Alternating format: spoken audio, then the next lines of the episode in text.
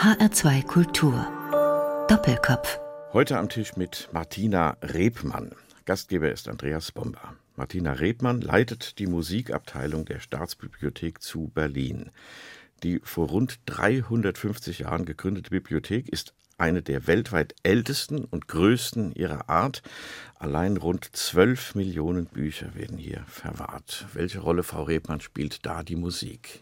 Sie spielt eine große Rolle. Wir haben eine Musikabteilung in der Staatsbibliothek, die bereits 1842 gegründet worden ist. Das ist relativ früh für das Gründungsdatum einer Musikabteilung. Und diese Abteilung beherbergt Schätze wie die Autographen von Johann Sebastian Bach, von Beethoven, Mozart, Schumann, Karl Maria von Weber, was natürlich auch ihre internationale Bedeutung ausmacht. Das sind jetzt nicht die geringsten Namen, die Sie da aufzählen. 1842 gegründet. Wie kam es dazu? Warum hat man damals Musik, ja, ja nicht Bücher, sondern Noten, Partituren, Handschriften? Warum hat man das gesammelt und warum ausgerechnet in Berlin?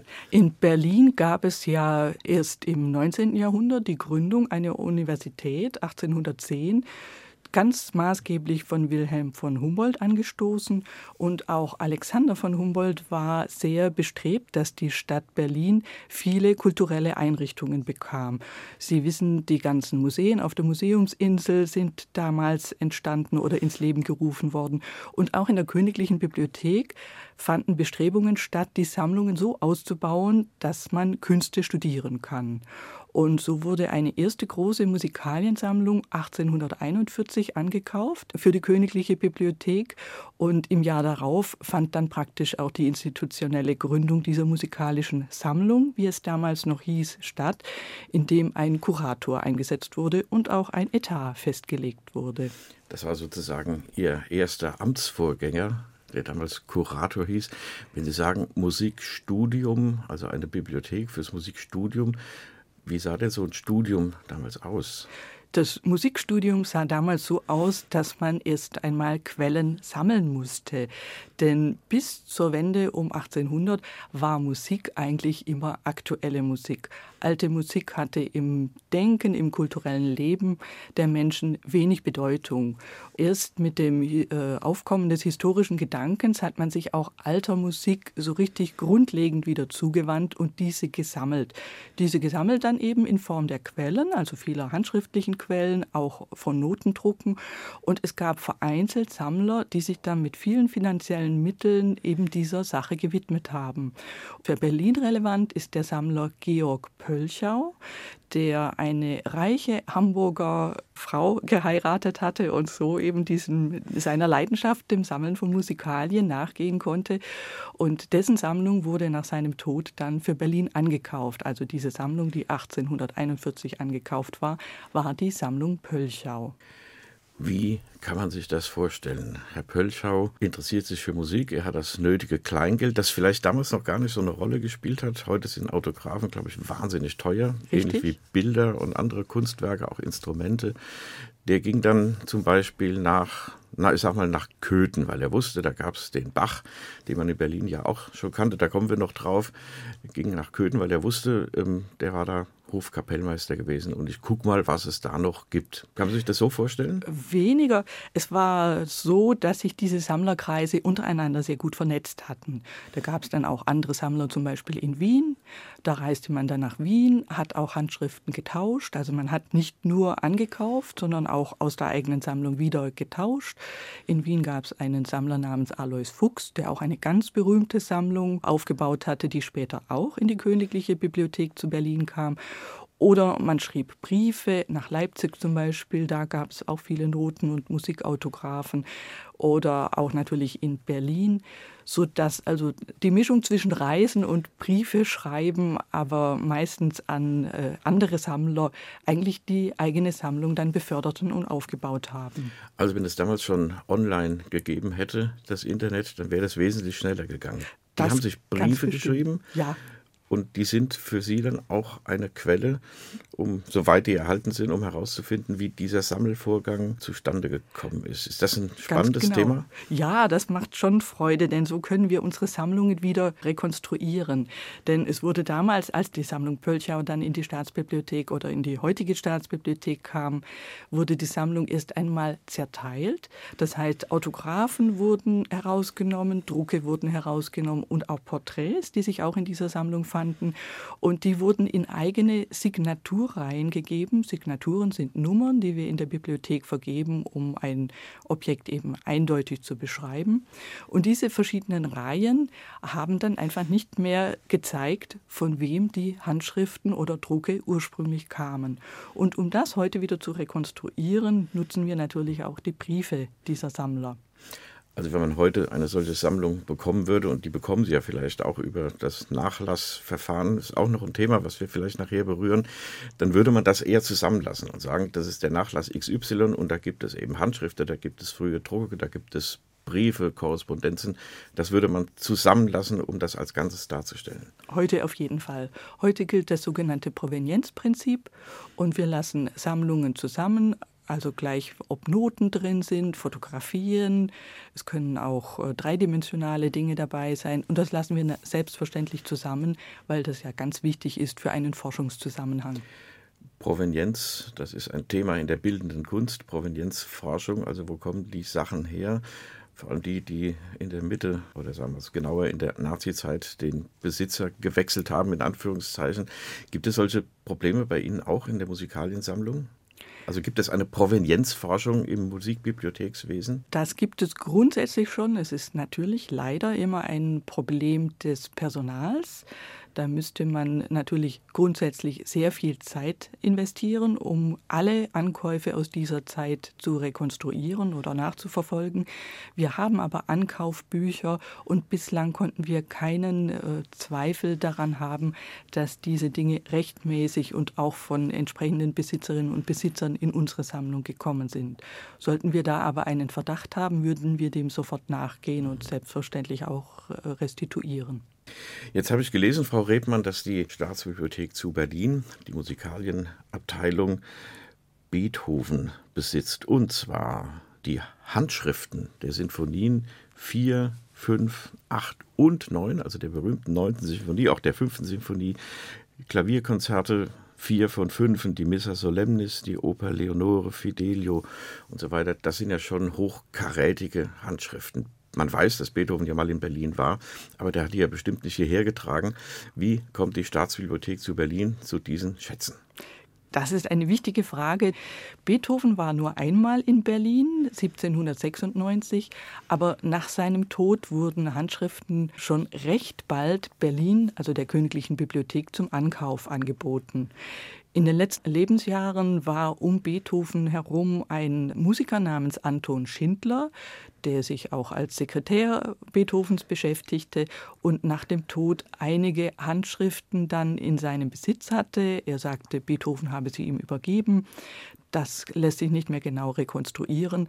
Und viele dieser Handschriften hat Anton Schindler 1843, also kurz nach der Gründung dieser musikalischen Sammlung, bereits in Berlin angeboten.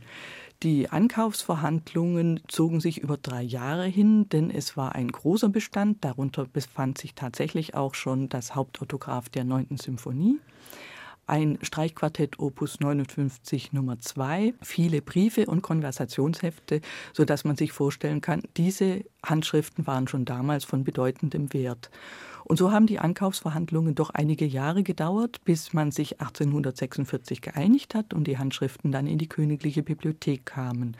Anton Schindler hat dafür eine Einmalzahlung von 2000 Talern bekommen, sowie eine jährlich auszuzahlende Leibrente, also bis zu seinem Tod bekam er noch weitere 400 Taler im Jahr. Also wenn man es ein bisschen kritisch sieht, dann hat Anton Schindler mit Beethovens Nachlass sein Leben gefristet. Und der arme Beethoven hatte nichts davon. Das wäre dann wie bei Mozart auch. So kann man es wirklich sehen, ja, ein guter Vergleich. Sie haben, Frau Rebmann, Musik natürlich mitgebracht, wie üblich in dieser Sendung. Sie nannten dieses Quartett Opus 59 Nummer 2, das mittlere der drei sogenannten Rasumowski-Quartette. Und aus diesem Quartett hören wir jetzt den Anfang des ersten Satzes in einer Aufnahme mit dem Alban Berg Quartett.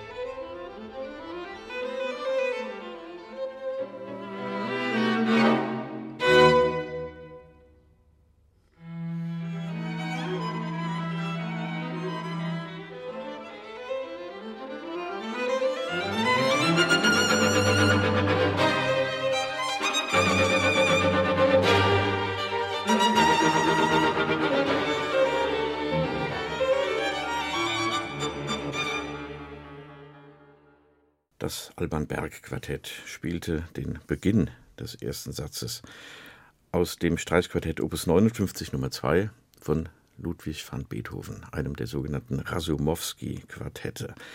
Zu Gast in Doppelkopf in H2 Kultur ist Martina Rebmann, die Leiterin der Musikabteilung in der Staatsbibliothek zu Berlin. Frau Rebmann, der Name ist, glaube ich, gar nicht korrekt. Das heißt Musikabteilung mit Mendelssohn-Archiv.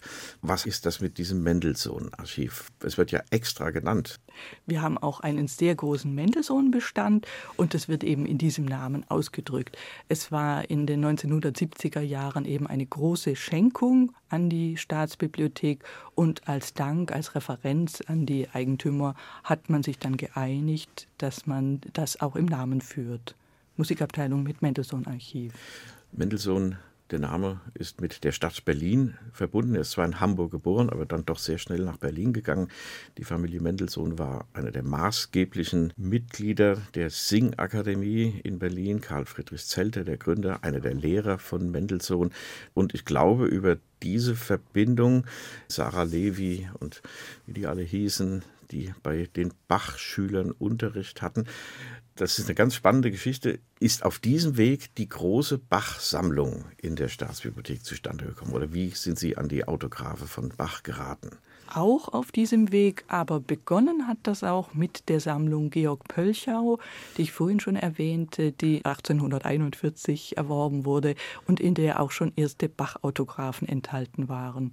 Weitere Ankäufe wurden dann im 19. Jahrhundert getätigt, unter anderem auch eine große Sammlung der Singakademie, die in Geldschwierigkeiten geraten war, weil sie ein eigenes Singakademiegebäude gebaut hatte am Kastanienwäldchen in der Straße unter den Linden und das einfach auf Dauer nicht anders finanzieren konnte, als dass sie eben auch wertvolle Autographen verkauft hat und die kamen dann sozusagen über die Straße in die damalige königliche Bibliothek. Das ist dieser berühmte Schinkelbau, der heute noch steht, vom Gorki Theater genutzt wird, wo auch 1829 im März 1829 1923 die erste Wiederaufführung der Matthäus-Passion stattfand. Das kann man sich überhaupt nicht vorstellen, wenn man diesen doch relativ kleinen Bau sieht, dass da Hunderte von Menschen auf einer Bühne gestanden haben und ja doch wenigstens Hunderte von Menschen auch noch zugehört haben wollen. So geht es mir, wenn ich diesen Bau sehe, denke ich jedes Mal daran. Geht mir genauso, da denke ich auch immer daran. Aber es ist doch einfach toll, wenn man so einen Ort damit verbinden kann mit der Wiederaufführung der Matthäus-Passion von Bach, die übrigens auch in der heutigen Staatsbibliothek in der Musikabteilung verwahrt wird. Frau Rebmann, wie wird man Leiterin der Musikabteilung in der Staatsbibliothek zu Berlin? Was studiert man überhaupt als Musikbibliothekar? Ich habe zunächst Musikwissenschaft studiert und äh, Literaturwissenschaft, auch Kunstgeschichte in Tübingen und in Heidelberg und im Anschluss daran habe ich das Referendariat für den höheren Bibliotheksdienst begonnen. Dazu war ich an der Badischen Landesbibliothek in Karlsruhe. Dieses Referendariat ist zwei Jahre umfassend und endet mit einem Staatsexamen. Parallel dazu habe ich weiter an meiner Doktorarbeit gearbeitet und hatte dann das große Glück, sofort die Musikabteilung an der Badischen Landesbibliothek leiten zu dürfen. Das war natürlich eine kleinere Nummer als die Berliner Staatsbibliothek. Die ganze Bibliothek war kleiner, hatte aber auch tolle musikalische Bestände. Dort war die Hofmusik des Badischen Hofes verwahrt. In der Zeit, in der ich dort war, wurde die Donaueschinger Hofmusik angekauft. Es waren Baden-Badener Hofmusikbestände dort. Und ich war dort zehn Jahre für diese Musikalien zuständig, was mir große Freude gemacht hat. Musikwissenschaft ist ein weites Feld. Ab wann weiß man oder wünscht man sich oder fasst den Entschluss, Bibliothekarin zu werden. Das stellt man sich so ein bisschen als einen eher trockenen Beruf vor. Es ist ein ganz toller Beruf und ich bin da relativ bald drauf gekommen. Bis zur Zwischenprüfung wusste ich noch nicht, was ich tun soll und haderte dann auch ein wenig mit dem Fach Musikwissenschaft, denn es kam dann natürlich auch die Berufstätigkeit näher und man sah links und rechts Menschen, die Musikwissenschaft studiert hatten und es war schwierig, einen beruflichen Einstieg zu finden und da habe ich erfahren, dass es die Möglichkeit gibt, in der Bibliothek zu arbeiten. Und da ich mich auch in meinem Studium viel mit Quellen und auch mit Archivstudien befasst hatte, lag mir das oder merkte ich, dass ich das gerne mache. Und so war ich dann irgendwann wild entschlossen, in die Bibliothek mhm. zu gehen. Das Bibliothekswesen, als Sie eingetreten sind vor über 20 Jahren, da gab es überhaupt das Internet völlig neu. Ich erinnere mich, meinen ersten E-Mail-Account, der war von 1998, also das ist jetzt 22 Jahre her. Was hat das Bibliothekswesen mit Internet, sprich mit dem Wort Digitalisierung, das ist ja das Schlüsselwort für alles heute, ohne dass man so recht weiß, was genau damit gemeint ist in den einzelnen Bereichen, aber das ist der Zukunftsbringer was hat das Bibliothekswesen mit Digitalisierung zu tun? Mhm. Völlig richtig. Die Digitalisierung hat das Bibliothekswesen richtiggehend revolutioniert. Da kann man einmal sehen, dass Kataloge digital erfasst wurden, also was früher Zettelkataloge oder in Büchern als Bandkataloge da angeboten wurde, wurde dann konvertiert, so nennen wir den Ausdruck im Bibliothekswesen, und in Datenbanken gegeben, die man heute übers Internet recherchieren kann. Das ist natürlich viel bequemer, als dass man sich auf die Öffnungszeiten einer Bibliothek verlassen muss und dann dort vor Ort recherchieren muss. Heute geht das alles ortsunabhängig und zu jeder Zeit und auch kostenfrei im Internet. Also man kann die Staatsbibliothek zu, zu Berlin aufrufen, kommt in den Katalog, guckt, was da ist, kann ein Buch bestellen aus dem Magazin und dann geht man hin und liest das.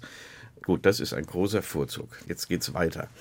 Die Digitalisierung hat noch weitere Vorteile und zwar können wir auch direkt Bestände im Internet anbieten. Und das haben wir in den letzten Jahren ganz verstärkt gemacht in der Musikabteilung mit den handschriftlichen Beständen, also mit den wertvollsten Werken, die wir dort verwahren. Bach-Autographen, im vergangenen Jahr dann vor allem natürlich Beethoven, um das Beethoven-Jahr gut vorzubereiten. Und diese Bestände können alle als Digitalisate, das heißt Seite für Seite eingescannt, auf dem Bildschirm aufgerufen werden und da kann man dann durch eine Handschrift blättern, die man im Original leider nicht sehen dürfte, weil die natürlich sicher verwahrt sind in unseren Tressoren.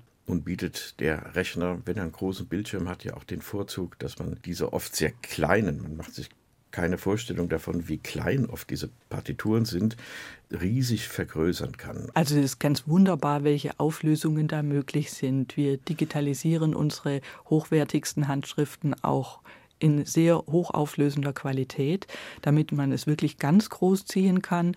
Und gerade bei unserem Projekt Bach Digital, das wir gemeinsam mit dem Leipziger Bach-Archiv aufgezogen haben, können wir die Digitalisate der Bach-Handschriften so großziehen, dass man meint, man sieht noch viel mehr als am Autograph. Also es ist eine sehr stark vergrößernde Lupenfunktion und Sie können am Papier wirklich den Tintenstrich sehen, aber fast auch die Wölbungen des Papiers, das ja ein bisschen uneben ist auf der Oberfläche, nachvollziehen. Also hätte der alte Bach die Digitalisierung gekannt, wie wäre die Musikgeschichte dann verlaufen.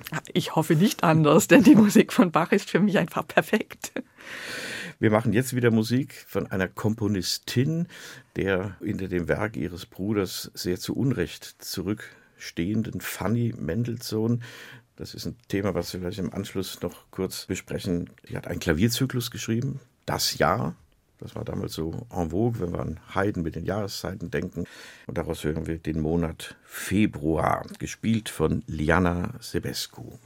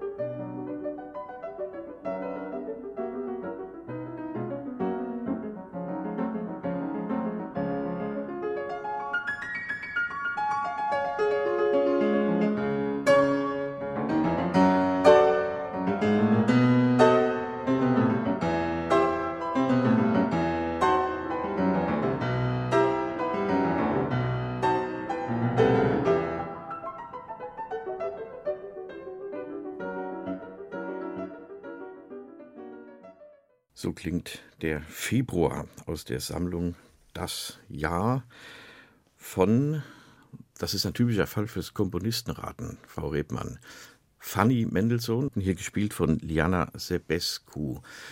Fanny Mendelssohn ist so ein bisschen hinten runtergefallen, kann man sagen. Das hatte natürlich zeitbedingte Gründe. Frauen hatten einfach nicht zu komponieren. Das hat man ihr ja auch rechtzeitig in Anführungszeichen bedeutet der Vater und auch der Bruder, der aber Musik von Fanny Mendelssohn unter seinem Namen veröffentlichte. Kann man das so sagen? Ja, wobei er wirklich dagegen war, dass seine Schwester selber veröffentlichte. Es hätte ja auch die andere Möglichkeit gegeben, denn es gab durchaus schon Frauen in dieser Zeit, die selber Musik veröffentlicht haben. Aber er wollte das speziell für seine Schwester nicht. Und so hatte sie da wenig Möglichkeiten.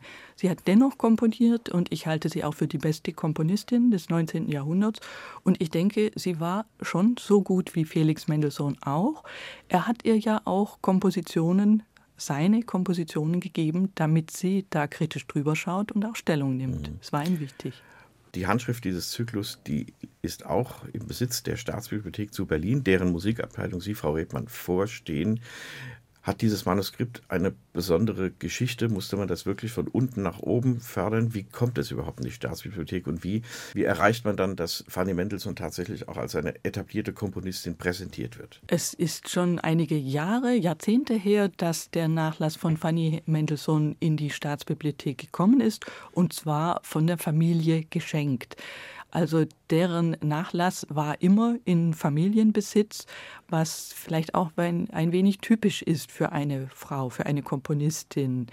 Und wir haben eine große Renaissance an Komponistinnen erlebt in den letzten 30, 40 Jahren. Und natürlich ist auch Fanny Hensel da sehr stark wiederentdeckt worden. Es gibt inzwischen einige Einspielungen. Es gibt auch zahlreiche Neueditionen der Werke von Fanny Hensel.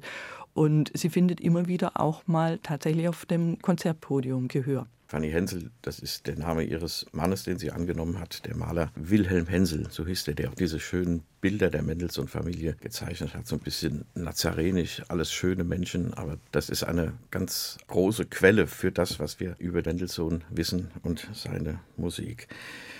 Sie haben, Frau Rebmann, über das Lied im Südwesten promoviert. Worum ging es da? Eigentlich wollte ich über Fanny Hensel promovieren, über ihre Lieder. Dann stellte ich aber bei den ersten Recherchen fest, dass gerade eine Doktorarbeit über die Lieder von Fanny Hensel im Entstehen ist. Da musste ich mein Thema ändern kam dann auf die Tübinger Liederkomponistin Josephine Lang und stellte auch da nach ein paar Wochen fest, dass es eine bislang ungedruckte Dissertation gerade fertiggestellt schon gab. Das da war auch eine Mendelssohn-Freundin, Josephine Lang. Genau, und ja. äh, sie hatte auch ein bisschen Unterricht von mhm. Mendelssohn bekommen, genau. Und da wollte ich nicht nochmal in dieselbe Falle tappen und mir ein Thema suchen, bei dem es eventuell bereits eine Arbeit gibt. Und dachte, ich suche mir einen Kreis von mehreren Menschen, die ich nach einem Prinzip zusammenstelle. Da kann das mit großer Wahrscheinlichkeit nicht mehr passieren, dass das Thema schon bearbeitet wurde. Das Thema Lied wollte ich mir deswegen zur Aufgabe machen, weil ich ja auch Germanistik, also Literaturwissenschaft studiert hatte. Und ich wollte gern meine beiden Fächer zusammenbringen, Musikwissenschaft und Literaturwissenschaft. Und so bin ich auf die Suche gegangen in südwestdeutschen Archiven und Bibliotheken und habe Komponistinnen und Komponisten gesucht, deren Werk ich untersuchen könnte unter einem bestimmten Aspekt und stieß dann auch wieder auf eine Komponistin, und zwar Emilie Zumsteg, die bislang noch völlig unentdeckt war, was ihr Werk betraf. Zu ihrer Biografie gab es schon erste Arbeiten, denn es war die Zeit, in der man sich eben doch sehr stark mit äh, Frauenbiografien befasst hatte.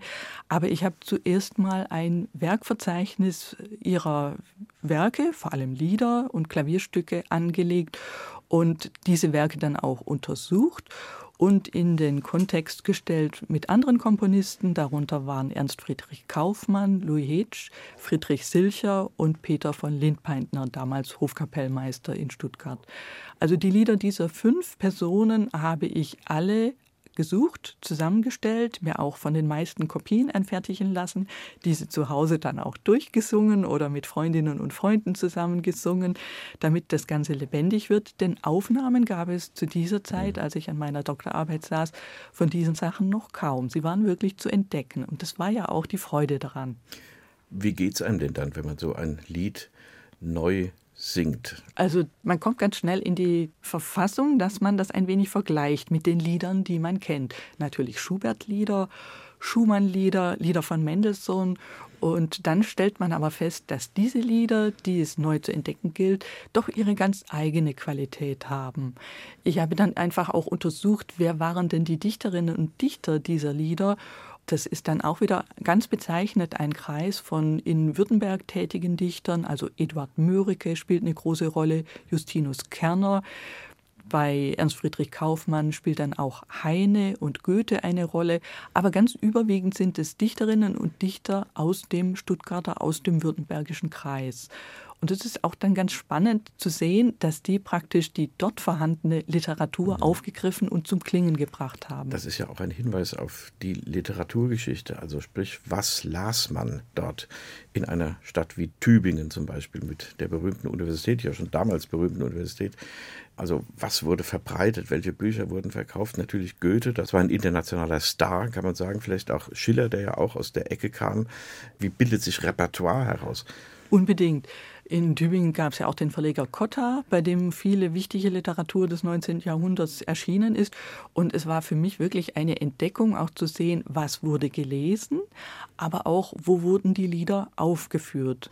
Auch das war eine Frage, der ich so ein bisschen nachgegangen bin, denn ich habe mich natürlich gefragt, jetzt liegen hier Lieder gedruckt vor oder auch ungedruckt im Autograph oder in Abschriften. Ich habe die Lieder dann wiedergefunden in verschiedenen Sammelalben wo dann Lieder verschiedener Komponisten zusammengestellt waren. Und so habe ich mir dann vorgestellt, dass die wahrscheinlich in privaten Liederabenden aufgeführt worden sind. Mhm. Ich habe aber auch festgestellt, dass einige dieser Lieder tatsächlich auch auf der Konzertbühne aufgeführt worden sind.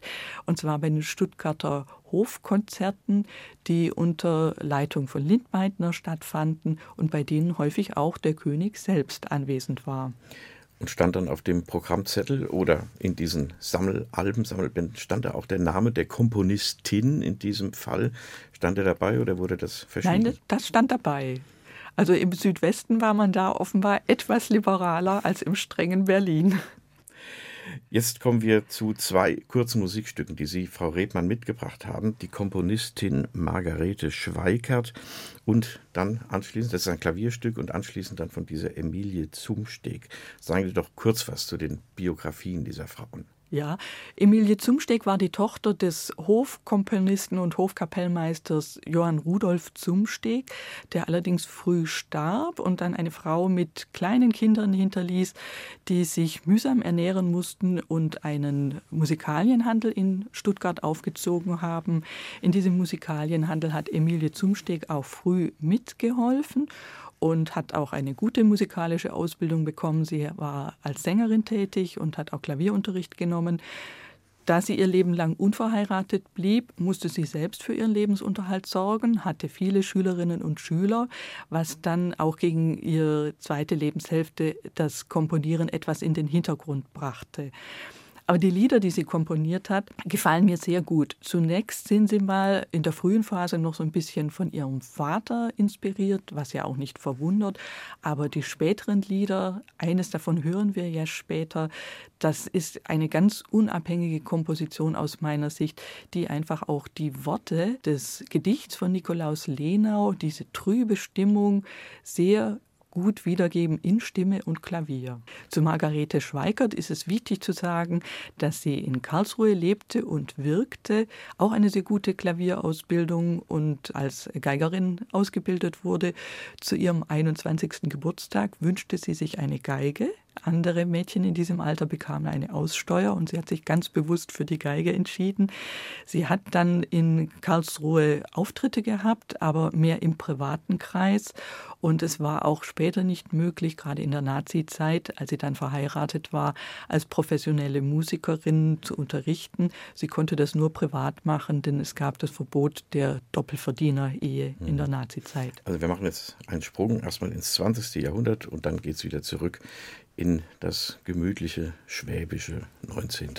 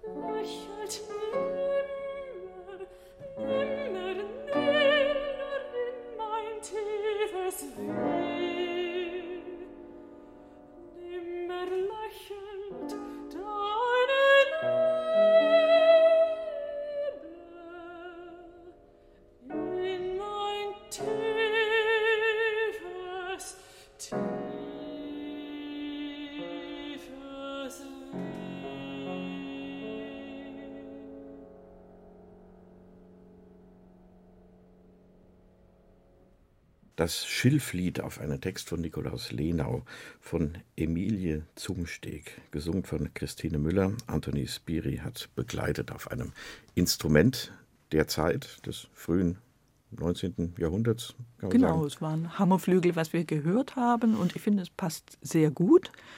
Und dennoch kann man das intensive Begleiten des Klaviers da gut rausbringen. Mhm. Das ist ja ein Lied, bei dem das Klavier schon eine große Rolle spielt.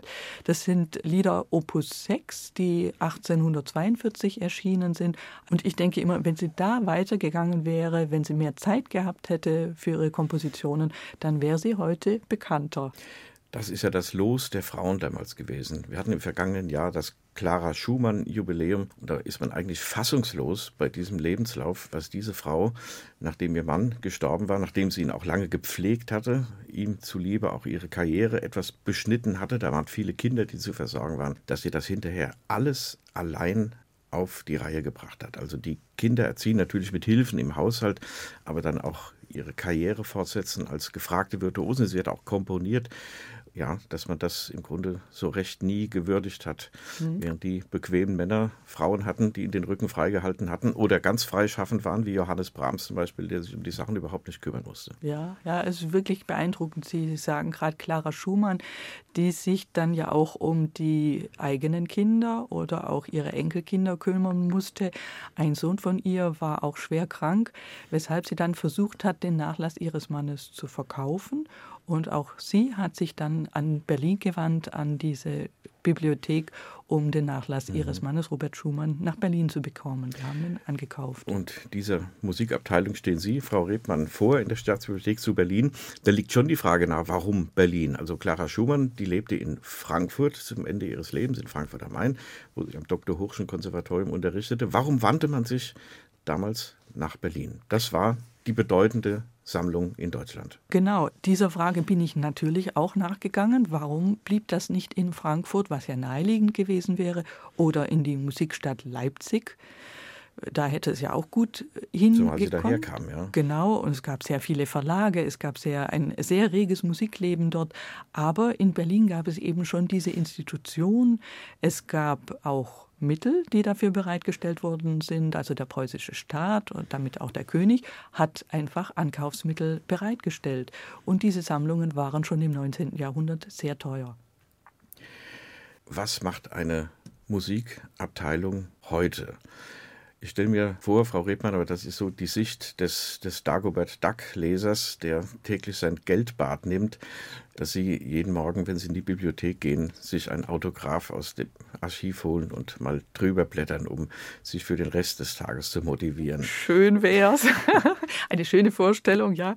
Da kann man sich wirklich hineinverlieben.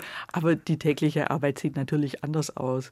Es ist eine Abteilung, die ich leite mit äh, mehr als 30 Mitarbeiterinnen und Mitarbeitern. Wir erwerben Noten und Bücher und dann eben auch Sonderbestände wie Nachlässe oder Handschriften.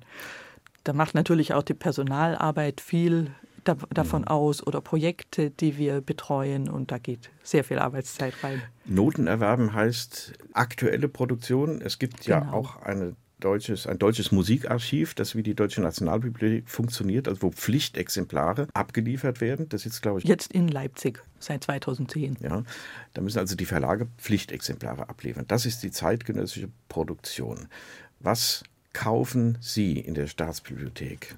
Wir kaufen für die wissenschaftliche Forschung. Ganz wichtig sind dabei Gesamtausgaben, die wir in größtmöglicher Breite erwerben. Und zwar natürlich nicht nur von deutschen Komponistinnen und Komponisten, sondern weltweit, international. Die stehen dann im Lesesaal und die kann man einfach sich anschauen oder zunutze genau. machen, was auch immer man damit dann genau. bezweckt. Forschen und äh, arbeiten, für seine Forschung auswerten, selbstverständlich. Das Thema Nachlass da gibt es also berühmte Musiker, Dirigenten, zum Beispiel Claudio Abbado habe ich gelesen, dessen Nachlass jetzt nach Berlin gekommen ist. Das wird Ihnen auch angeboten für den Preis X oder wird Ihnen geschenkt und Sie entscheiden dann, nehme ich es oder nehme ich es nicht. Ja, selber entscheiden ist da immer äh, nicht möglich. Bei Abado war es so, dass es uns angeboten worden ist und es ist natürlich ein sehr großer Nachlass. Es ist auch eine Ehre, diesen Nachlass zu übernehmen. Der wurde der Stiftung Preußischer Kulturbesitz angeboten, zu der die Staatsbibliothek ja gehört. Und dann begannen die Übernahmeverhandlungen. Wir haben diesen Nachlass geschenkweise übernommen. Und das ist natürlich auch eine große Ehre und Verpflichtung, diesen Nachlass dann gut zur Verfügung zu stellen. Was nutzt dieser Nachlass, außer dass man ihn besitzt? Mit welchem Zweck schauen Interessenten in zum Beispiel die Noten, eine Partitur, zum Beispiel eine Partitur, die sich Abado vor 50 Jahren von der 9. Symphonie von Beethoven gekauft hat. Ja, das ist ganz interessant, dass bei diesem Nachlass vor allem Dirigenten nachfragen. Die interessieren sich dann für spezielle Aufführungen, die Abado geleitet hat und suchen dazu dann die entsprechende Partitur bei uns, die wir ihnen auch gerne vorlegen. Und in diesen Partituren sieht man dann die Eintragungen von Claudia Abado. Da hat er zum Beispiel Noten unterstrichen oder eingekreist, die er wahrscheinlich besonders hervorheben wollte, oder hat Bezeichnungen wie Forte und Piano unterstrichen, damit es deutlich wird. Und was auch ganz spannend ist, in jeder Partitur vorne drin stehen immer alle Aufführungsdaten. Das sind bei manchen Aufführungsdaten dann ganze Listen, die die ganze Seite füllen und da sieht man, welche Werke er besonders häufig aufgeführt hat. Und das nützt dann den Biografen, die dann genau. wissen, dass am 17. April 1973 Abado in Wien irgendetwas genau. dirigiert hat, was man vielleicht nicht so weiß. Und man hat dann vielleicht Tonaufnahmen, die dann auch vergleichbar werden mit diesen Partituren. Genau. Wenn Sie sagen Fort und Piano, dann hören wir das jetzt vielleicht, weil es da Rundfunkaufnahmen gibt oder Schallplattenaufnahmen. Genau, natürlich kann man das beim Hören nachvollziehen, aber es ist auch für viele Dirigenten offenbar sehr spannend zu sehen, was er eingetragen hat. Abado hat auch kleine Kurzschriften angefertigt von vielen Partituren, die lagen in diesen Partituren selber drin.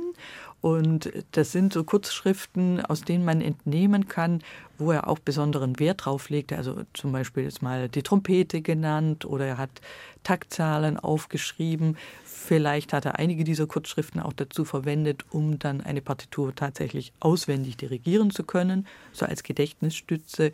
Und gerade auch diese kleinen Dirigierzettel, wie wir sie nennen, werden oft angefragt. Wir sind jetzt gerade dabei, diesen Nachlass zu erschließen und auch, soweit es rechtefrei ist, zu digitalisieren, um alles ins Internet zu stellen, weil wir auch merken, dass wirklich Nachfrage nach diesem Nachlass vorhanden mhm. ist. Sammelt die Bibliothek auch Tonaufzeichnungen? Selbstverständlich sammeln wir auch Tonträger, wobei das natürlich Überlegungen sind, macht es Sinn, das weiterhin zu tun. Inzwischen sind wir auch schon dazu übergegangen, Streaming-Angebote anzunehmen oder anzukaufen und dann wiederum unseren Benutzerinnen und Benutzern anzubieten. Mhm, das ist ja eine flüchtige Kunst, bekanntlich. Die Musik, sie beginnt und hört auf und dann ist sie weg. Martina Rebmann, zu Gast in Doppelkopf in H2 Kultur. Ihre letzte Musik, die Sie mitgebracht haben, die geht wieder auf Ihre badische Vergangenheit zurück. Das ist Johann Melchior Molter. Wer war Herr Molter? Herr Molter war mehr oder weniger Zeitgenosse von Johann Sebastian Bach, in Eisenach geboren, ab 1742 am Badischen Hof als Hofkapellmeister in Karlsruhe tätig. Er hat sehr viele Sinfonien geschrieben. Ich meine, er steht dafür sogar im Guinness-Buch der Rekorde. 170 Sinfonien im Vergleich zu Beethovens neun Sinfonien. Also ja, Haydn sind immerhin 103 oder 104. Ja. Genau. Aber Molter hat sie alle geschlagen. Natürlich sind die auch wesentlich kürzer, diese Sinfonien. Er hat auch zahlreiche Konzerte geschrieben und ich habe ein Konzert für zwei Trompeten mitgebracht. Molter hat sich viel äh, beschäftigt damit, Konzerte zu schreiben für seine Musiker, die er besonders geschätzt hat oder die besonders gut waren im Orchester. Hier hören wir einen Schlusssatz aus einem D-Dur-Konzert. Ich fasse das mal so zusammen.